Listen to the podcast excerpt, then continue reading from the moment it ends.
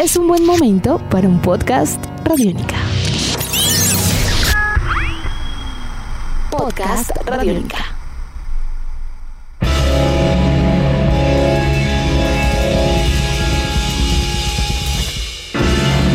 Bienvenidos a esta nueva edición de Podcast Rock and Roll Radio, un producto de Radiónica desarrollado por el señor Andrés Durán, arroba Andrés Durán Rock, y quien les habla Héctor Mora, arroba Mora Rock and Roll, bajo la producción de Juan Jaramillo, Jairo Rocha y la captura sonora de Camilo Barón.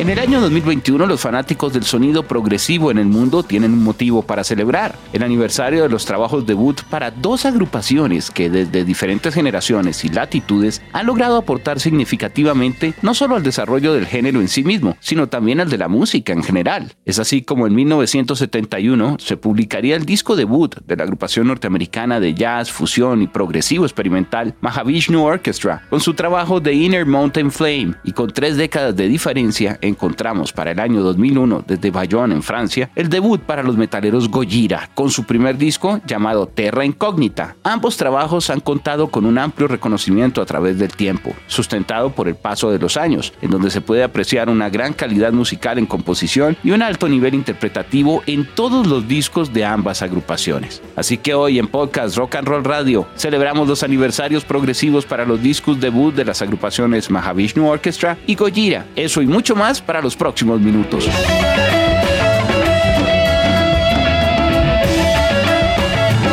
Andrés, muy buenas tardes. Como es habitual, un placer estar con ustedes en esta jornada y bueno, celebrando dos grandes discos que si bien tienen tres décadas de diferencia, cada uno marcó una pauta importantísima para su momento y su tiempo. Tiene usted toda la razón, Héctor. Ante todo, agradecimientos a todas las personas que hacen posible este rock and roll radio Héctor, si alguna vez hemos hecho un podcast con una persona de altísima experticia, así a los Jimi Hendrix, a los Jimmy Page, eh, va a ser hoy, que es claro que Mahavishnu es el mismo John McLaughlin, es uno de los grandes, más grandes músicos en la historia. Estaba leyendo la influencia de él y Jeff Beck alguna vez dijo que John McLaughlin les había dado a, a, toda esa, esa camada de jóvenes guitarristas en Inglaterra, en el Reino Unido, pues pues, eh, introducir lo que fue el, eh, eh, la mezcla entre el jazz, entre el rock, la música clásica, la música india. Es un guitarrista espléndido y fuera de serie. eso lo dice Jeff Beck. Sin qué decir de guitarristas como Steve Moores, Eric Johnson, Mike Stern, Aldi Meola, Sean Lane, Scott Henderson, Omar Rodríguez López, Ben Wenneman de Dillinger Escape Plan, Paul Masvidal de The Cynic,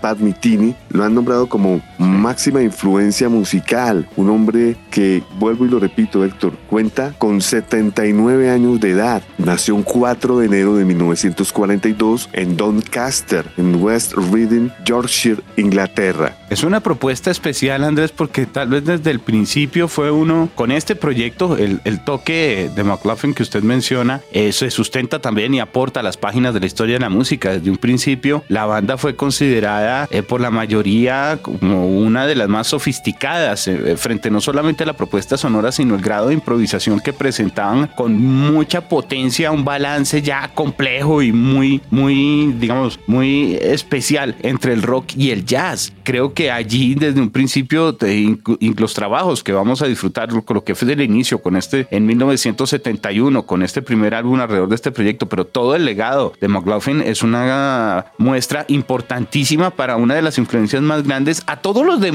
guitarristas y músicos que trataron de trabajar por esa línea a partir del 74, porque este género se dispara como a mediados de los 70s y finales de los 70s hay también muchísimo progresivo que encuentra en esta, decimos ya aquí, en esta mezcla, porque tiene que ver con conceptos musicales, no solamente digamos con, con un dominio técnico demás, sino ya con una visión a nivel de composición avanzada para la época. Tiene usted toda la razón, él, él es pionero en un género, en el jazz fusión. Exactamente. Lo que hizo con el jazz, con el rock, con el world music, especialmente con la música con la música clásica, con el flamenco y el blues, eh, no tiene precedentes. Esto comenzó a comienzos de los años 60, cuando McLaughlin lanzó su primera producción Extrapolation, que es su primer álbum como solista, como líder de banda en 1969. Luego se traslada a Estados Unidos cuando es convocado por Tony Williams, este gran baterista. Posteriormente, gracias a Tony Williams, hace parte del gran ensamble de la Miles Davis y sus eh, proyectos eléctricos de jazz fusión en discos como Ina Silent Way, Beaches Brew, Jack Johnson, On the Corner. Hay manera de ver los mejores discos en la historia del señor Miles Davis. Y es allí donde él sale de, de, esta escuela a conformar su proyecto jazz fusión de Mahavishnu Orchestra. Así que, como usted lo dice, Héctor, en muy corto tiempo ellos no necesitaban de muchas horas de ensayo, eran totalmente virtuosos. Por eso tenían la osadía de llamarse orquestra siendo cinco, porque ellos sabían que tenía totalmente bajo control la complejidad musical de manera eléctrica, de manera fusionada y pues nunca antes vista. Muchos dicen que es el, mejor guitarrista en vida y esto yo lo refrendaría con un dato que siempre cito cuando conozco a alguien que no tiene ni idea de John McLaughlin y es que él es de los pocos que todavía tiene sesiones al lado de Jimi Hendrix y no han sido publicadas. Ese es un dato importantísimo para tener presente frente a la dimensión del artista y sin demeritar el trabajo de los demás músicos que han estado con él a lo largo de toda la carrera y que en el caso, por ejemplo, ya para lo que viene a ser también el inicio de, de, de, este proyecto ya con eh, Mahavishnu Orchestra, pues no demeritan para nada, ¿no? De todas maneras, tanto Jerry Goodman en violín, el teclista Jan Hammer, el bajista Rick Laird y el baterista Billy Cobham eh, respondían a lo que era el nivel y la inquietud de este gran personaje. Ahora, de todas maneras, estamos hablando de una agrupación que más adelante estaría involucrada también en el violica Jean-Luc Pontino. Es, que no quedó Jean-Luc Ponty porque tuvo problemas de inmigración, creo. ok, desde ahí hay problemas de papeles para ese tipo de cosas, desde esa época. Sí, y estaba también leyendo información, Héctor, y antes de que McLaughlin entrara a ser parte de la agrupación de Miles Davis, también hizo parte de diferentes agrupaciones de blues al lado de Alexis Corner inicialmente, luego de la Graham Bond Organization, y se dice que frecuentemente daba lecciones de guitarra a Jimmy Page. Tal vez el único toque que no hemos mencionado alrededor de la música que puede existir en determinados momentos es algo de psicodelia, muy ligado también a la experimentación y, a la visión que se tenía con la música de la India que usted nos comenta, tenía él muy presente todo el tiempo para este ejercicio. Sí, quiero recomendar antes de que lo pase inadvertido los dos discos con Shakti, que es una mezcla de eh, cítaras, guitarra eléctrica, fusión, ¿qué diría yo? Eh, música eh, india electroacústica, es una cosa nunca antes vista es, sin precedentes, es de lo mejor, Héctor. Este señor es de lo mejor que hay, sin lugar a dudas. Aparece este álbum, The Inner Mountain Flame, un disco que es recibido en el 70, ya en los listados, obviamente el disco lo publican en el 71, lo estamos mencionando hacia noviembre del 71, y aunque se demora un par de semanas, alcanza a ser muy bien reseñado. Para ya los listados, a partir de 1972, Andrés figura en la posición número 11, por ejemplo, para álbums de jazz, y en el 89 para álbums de pop eh, a nivel de Billboard, que son posiciones altas, entendiendo la complejidad de la música. Totalmente de acuerdo, me gusta que usted haya, haya dejado eso claro, porque cuando, cuando esto, cuando él sale a, a, relucir en, este, en esta primera producción, cuando, hace, cuando realiza su debut, lo hace por ambos ángulos, ¿no? por el lado del jazz y por el lado de los listados de rock y con una fusión primaria. Así que, ¿qué podemos decir? Primero, describir la portada, Héctor. La tengo en mis manos porque me encanta este disco. Eh, es, es, una llama de, de, un, de una vela, cuya corona de la vela pues es el color amarillo de siempre, pero en la parte que correspondería a lo azul, pues está la Mahavishnu Orchestra. El resto de alrededor es, es, totalmente negro porque pues la vela debe estar iluminando un cuarto totalmente oscuro. Y la contracarátula son fotografías de todo el combo pues tocando, todos eh, con su instrumento en el estudio haciendo de las suyas, como usted decía John, pues en la guitarra Billy Coham, este señor de que nació en Colón, Panamá en la batería, uno de los mejores bateristas también en la historia de la fusión, Rick Laird en el bajo, Jan Hammer en el piano, este es checoslovaco, y Jerry Goodman en el violín. Como digo, no quedó Jean-Luc Ponty por problemas de visa. Solo agregaría que la carátula, en la parte donde está la foto de los integrantes de la agrupación, ellos están a color, lo cual le da también un, significado especial porque se vería solo el, amarillo de la llama, de la parte de arriba de la vela, y el resto, como usted bien dice, es negro, aparte del nombre. Entonces es curioso porque lo saca un poquito de esa sensación que podría ser de oscuridad, de densidad, el hecho que la, la foto en donde están sus músicos sentados todos juntos allí, sea en color. Eh, me parece que le da una elegancia clásica particular. Héctor, el vinilo trae consigo un panfleto panfleto, un, flyer, eh, que es de color magenta, el cual presenta la llama de la, de la portada en color blanco, ya sin la foto de ellos, y alrededor este magenta, con una de esas técnicas que parece difuminado. Y eh, hay un poema que se llama Aspiración. ¿Quiere que lea un pedazo? Por favor. Bueno, dice, aspiración es la más simple definición de una llama que está tratando de escalar el paraíso y la verdadera aspiración puede hacernos sentir como si Dios fuera para nosotros. ¿Quién eventualmente puede estar en contra de nosotros? Nosotros sentimos el deseo de querer tener a Dios bajo nuestro lado, bajo nuestro, nuestra protección, pero nosotros necesitamos aspiraciones para poder ser nosotros mismos. Y al lado de Dios y al lado del sol son los únicos remedios para la oscuridad y para las nubes del cielo. De manera similar, no hay otra medicina mejor para la aspiración que nuestros corazones sin ningún tipo de problemas. La aspiración es el primer llamado de atención cuando puedes besar el cielo. Es la, realización del ser humano que aspira tener algo. Pero mucha atención amigos, esta aspiración tiene un gran enemigo que se llama impaciencia. Qué bien, qué bonito. Muy especial. Eh, va por la mitad, ¿no? Es, es más larguito, pero se torna largo y, no quiero ser tedioso, pero eso dice el, el, el, el, mini afiche de la Mahavishnu Orchestra para lo que es este Inter Morning Flame, Héctor.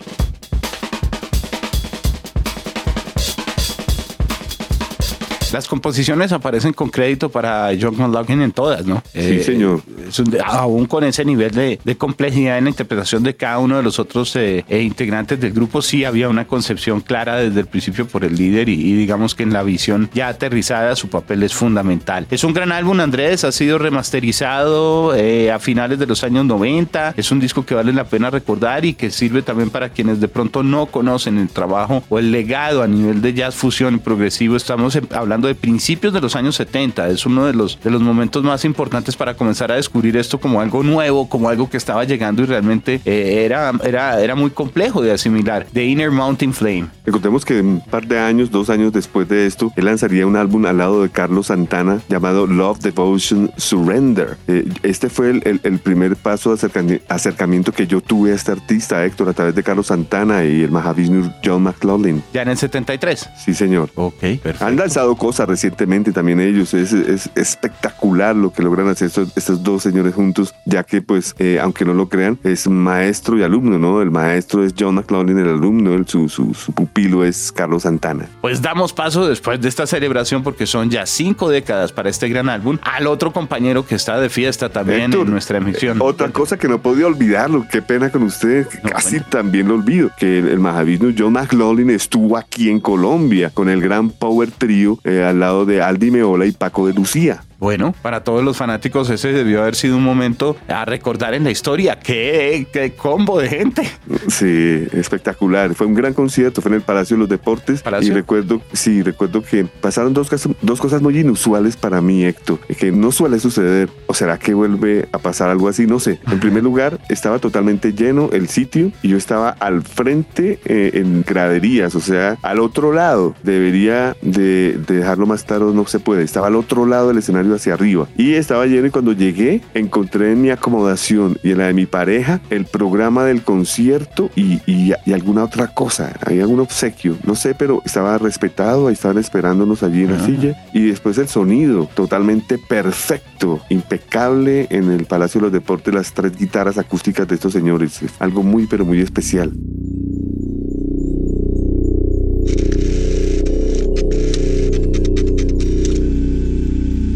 Lamentablemente no tenemos registro al vivo ni recuerdos en ese caso ya para los siguientes invitados, porque es una agrupación que tristemente no se ha presentado en nuestro país y que ya celebra dos décadas de su álbum debut, Andrés, directamente desde Francia. Los eh, Gojira estarían estrenando en el año 2001 su álbum Terra Incógnita, un disco que eh, presentaría casi que una nueva visión eh, frente al desarrollo de una especie de death metal técnico y progresivo que al día de hoy les ha llevado a ser una de las agrupaciones más importantes del género a lo largo de todo este tiempo. Héctor, los hermanos Joe y Mario Duplantier tenían 19 y 14 años respectivamente cuando decidieron en seguir la carrera musical haciendo death metal técnico y progresivo. Es allí donde reclutaron al señor Christian Andreu, que en ese momento tenía 19 años de edad. Y de acuerdo con Mario Duplantier, Andreu era muy, muy apasionado de Metallica. Comenzó a practicar eh, con ellos eh, de una manera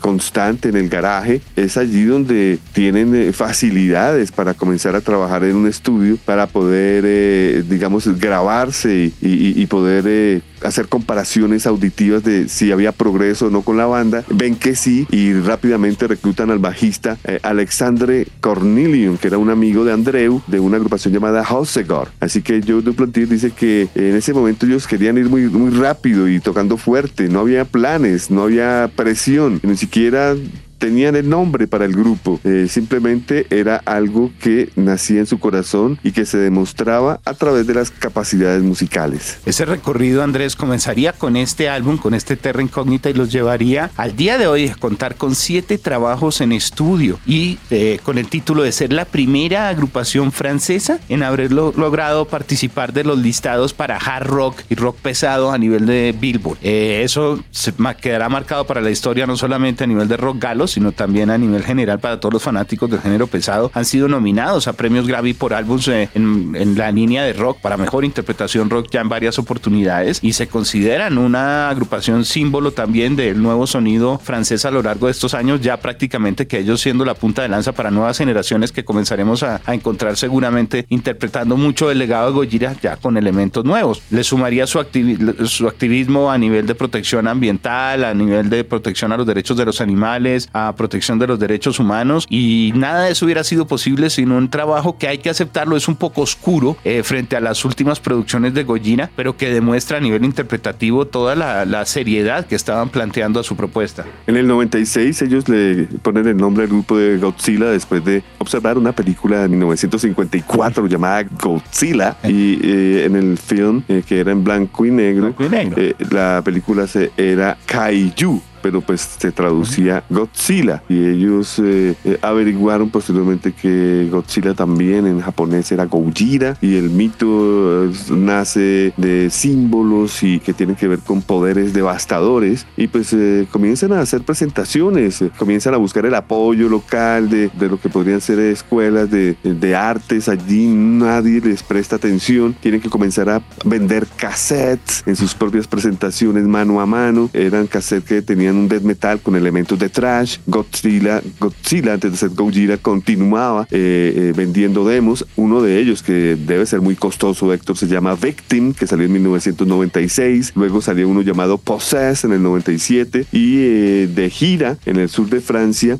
tuvieron la ocasión de conocer y, digamos, instalar en el grupo a Jean-Michael Labadie, un gran bajista joven que estaba activo con una escena local francesa y él fue el que los llevó a hacer parte de algunos festivales importantes donde ya comenzaron a hacer soporte a Cannibal Corpse, a Age of Sanity, Impel Nazarene, Immortal, hasta que ya finalmente, Héctor, finalmente en el 2000 la banda realiza un demo ya muy serio. El álbum, de acuerdo con, con Joe Duplantier, fue inspirado en Mike Oldfield, que es uno de los héroes de los hermanos Joe Duplantier, y en el 2001 sale finalmente su primer primera producción en estudio, debut Terra Incógnita, la Tierra Incógnita, que pues eh, para muchos viene, eh, es bien conocido este disco como de Unknown Land, ¿no, Héctor? Porque usted sabe que en el mundo entero se habla inglés y el Terra Incógnita los confunde. Entonces este disco es bien conocido en el mundo como de Unknown Land.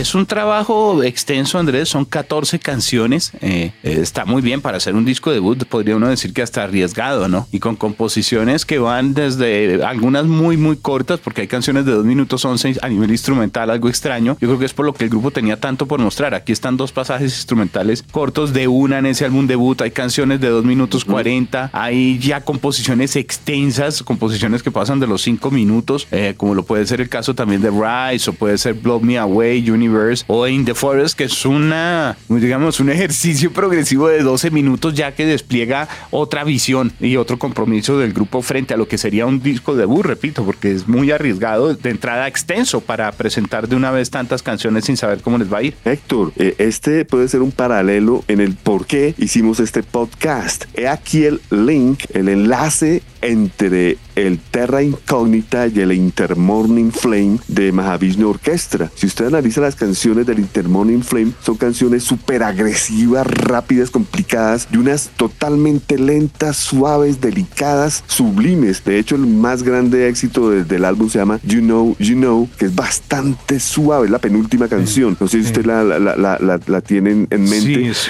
un contraste total. Total. Y aquí, en este Terra Incógnita, como usted bien acaba de escribir, hay intros lentos, canciones supremamente pesadas, eh, canciones escondidas. Bueno, aquí yo creo que la única diferencia es que en el, en el vinilo la Mahavishnu pues tenía los 42 minutos y no podían más. Aquí ellos sí se pudieron extender muchísimo más, por eso hay canciones de 12 minutos como intros de un minuto 20. Eh, es un buen... Un, 66 minutos, ¿no? En total el disco. Sí, 66 exacto, es larguito, es, es poderoso. Yo creo que es un disco en donde desde el principio, desde Clone o esos clones eh, y, el desarrollo que se va viendo poco a poco, se demuestra el nivel técnico también del grupo y tal vez le agregaría un, tumbado, un sabor que, que no lo hace sentir tan eh, frío frente a otras propuestas del mismo estilo que podrían venir de Europa y que de pronto son importantes pero no tan destacadas como lo ha logrado ser el sabor que involucra con groove metal un poquito el grupo ya su visión de lo que es progresivo y lo atmosférico sin perder ese lado técnico y dedicado a nivel de interpretación, ¿no? Esa disciplina de ensayo porque es una música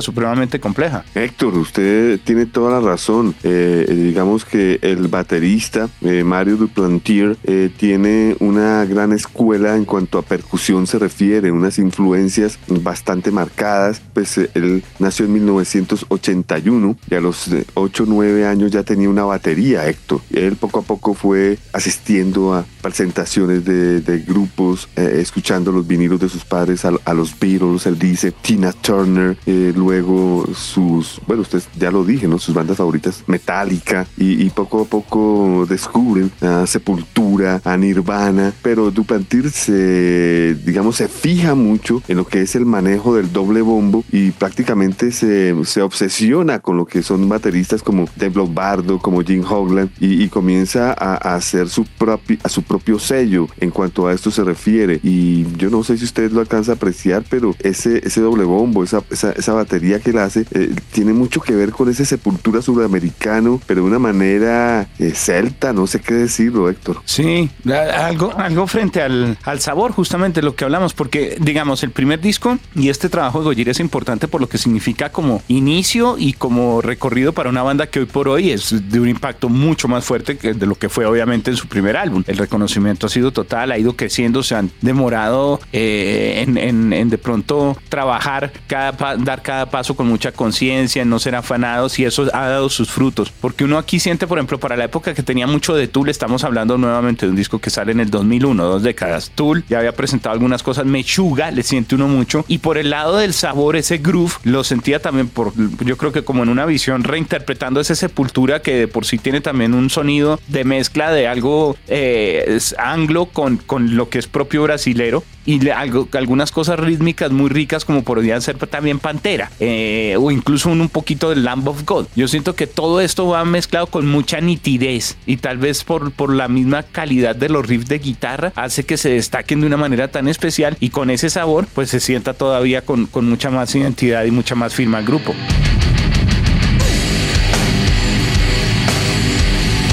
En algunas ocasiones dijo en una entrevista que su tocar de batería era una mezcla entre Igor Cavalera de Sepultura, Lars Ulrich de Metallica y Shane mm. Reinhardt de Death, teniendo en cuenta una cosa, ¿no? Los que hemos tenido el placer de ver a Gojira, y es que durante sus conciertos eh, frecuentemente, eh, por lo menos una vez, eh, se cambian de instrumento, ¿no? Los hermanos y uno pasa a la batería y el otro a la guitarra. Ok, es, es con show incorporado alrededor de todos los instrumentos que puede cada uno asumir en escenario. Totalmente. Este disco, obviamente, cuenta también con una, una visión de canciones, son todos los temas, como decíamos, son extensos. Eh, yo creo que podemos encontrar básicamente más la tendencia oscura del grupo alrededor de Dead, ¿no? Dead y Heavy también con los matices rítmicos, pero es eh, un poquito más hacia esa línea de Dead antes que, que algo más matemático que encontraríamos en discos después. Sí, señor, eh, me parece que eso, eso está claro, ya planteado. Sí, mucho más oscuro, Andrés. la alineación, usted ya la ha comentado, yo creo que un despliegue importante para un podcast en donde queríamos el día de hoy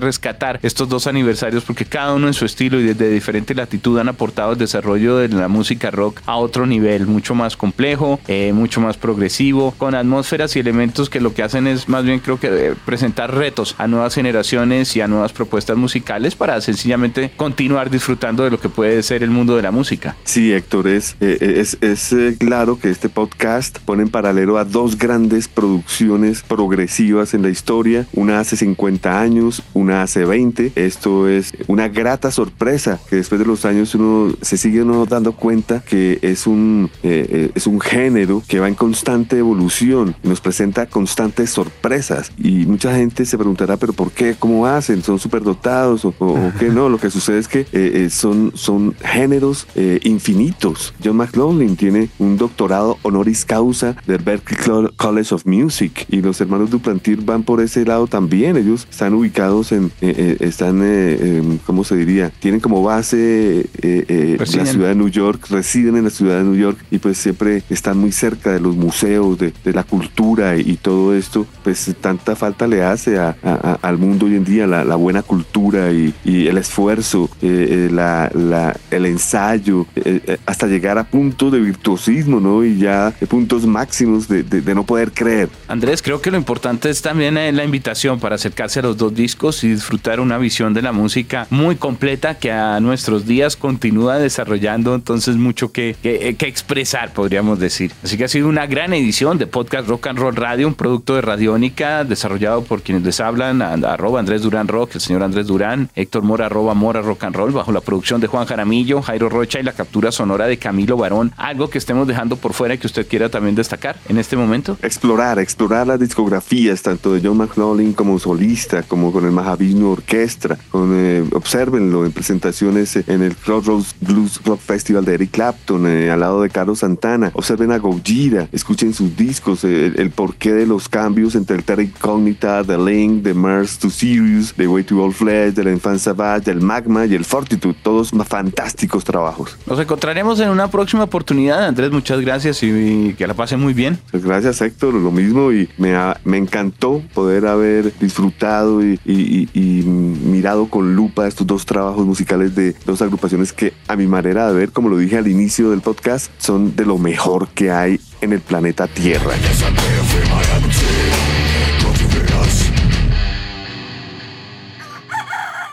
Hola, soy Fausto García Calderón. Hago parte del equipo de paz de Radio Nacional de Colombia y quiero invitarlos a escuchar Inquebrantables, Voces del Cambio la serie de podcast en la que les traemos historias de gente excepcional que está cambiando la historia en lugares a los que ha llegado la paz. Sigan estos relatos que traemos desde las regiones colombianas cada mes. Encuentren este podcast en cualquier plataforma de distribución que prefieran y en nuestra página web Radio Nacional Co. Nuestros podcasts están en radionica.rocks, en iTunes, en RTVC Play y en nuestra app Radionica para Android y iPhone. Podcast Radionica.